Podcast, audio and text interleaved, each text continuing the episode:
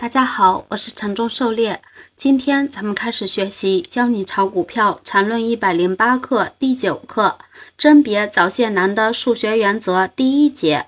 咱们的讲解按原文对照逐段进行，力求贴近原文解读，弄懂每课重难点。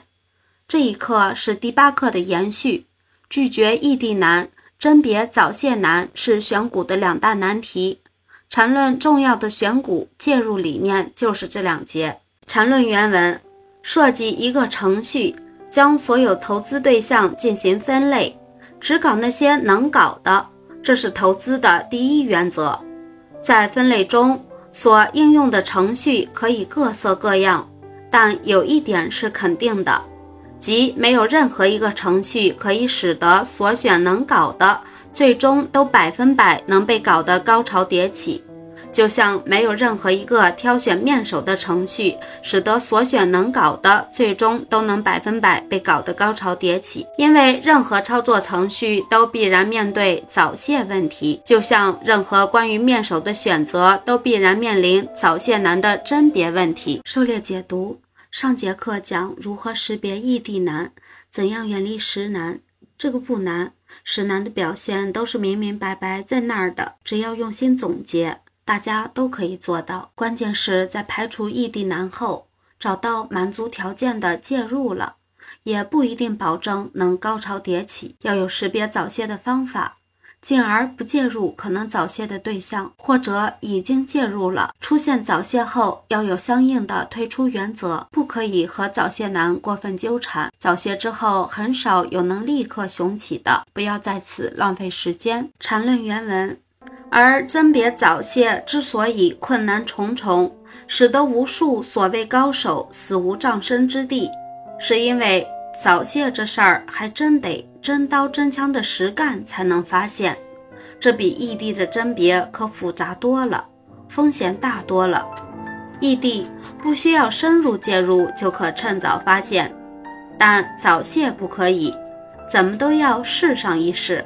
而这玩意儿是一锤子的买卖，这次行还不能保证下次就一定行，因此要有效甄别，及早发现而减少损失，就成了一个头号难题。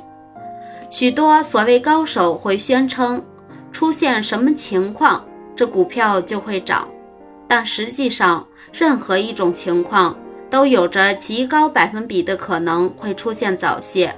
确定能搞的，突然就变成不能搞了，使得介入变成了套牢。这种情况在投资里简直太常见了。狩猎解读等很容易发觉，通过上节课讲解的萌动的表现，罗列一系列条件。可以找出很多萌动的票来，但是萌动后真就高潮迭起的却并不多，大多都早泄了。同样的萌动，差不多的形态，上次成功进入主升浪，这次就不行。按图索骥在股市里通常不会奏效，否则大数据找相似形态就太简单了。如何从萌动的候选里挑出来能够直接高潮的，把那些容易早泄的品种剔除掉，这是一个大难题。如果能有有效。解决，何愁不能赚到钱呢？缠论原文，那么。如何甄别早泄难？首要的就是严格的资金管理。一旦出现早泄现象，必须马上退出。即使下面突然又不早泄了，又强力高潮了，也必须这样干。而且早泄特敏感，一个偶尔的因素就可能导致，而要重新再来，还要等待一个长的不应期，一个长的调整过后，即使会高潮不断，也浪费了时间。有这时间，可搞的东西多了。去了，这世界又不只有一个面首，一只股票。当然，这里说的只是基本原则。如果有一套严格的分批介入和退出程序，这一切都变得简单。资金管理问题涉及面很广，以后会专门分析介绍。这里说的是另一个方面，就是如何能在投资领域尽量避免碰到早泄难。狩猎解读。遇到早泄男，要尽早抽身，不能与之纠缠，制定相应的退出标准，并严格执行。很多时候，就是因为心存侥幸，抱有幻想，才越套越深，最后进退两难。合理的标准，严格的纪律执行，是告别大幅亏损的保障。尽可能完善自己的介入程序，使之介入后的成功率提高，再配合失败后严格的退出标准，这样可以做到小亏大赚，从而保证能在市场上长久生存。缠论原文：早泄出现的根本原因在于介入程序出现破缺，出现程序所不能概括的异常情况，这对于所有程序都是必然存在的。而一个程序出现异常，也就是出现早泄的。概率有多大？这是可以通过长期的数据测试来确定的。最简单的就是抛硬币，正面买。背面不买，这样也算一个介入程序，但这样一个程序的早泄率至少是百分之五十以上。现在的问题其实很简单，就是如何发现一个早泄率特别低的介入程序。但答案很不幸，任何一个孤立的程序都不会有太低的早泄率。如果一个程序的早泄率低于百分之十，那就是超一流的程序了。按照这个程序，你投资十次，最多失误一次。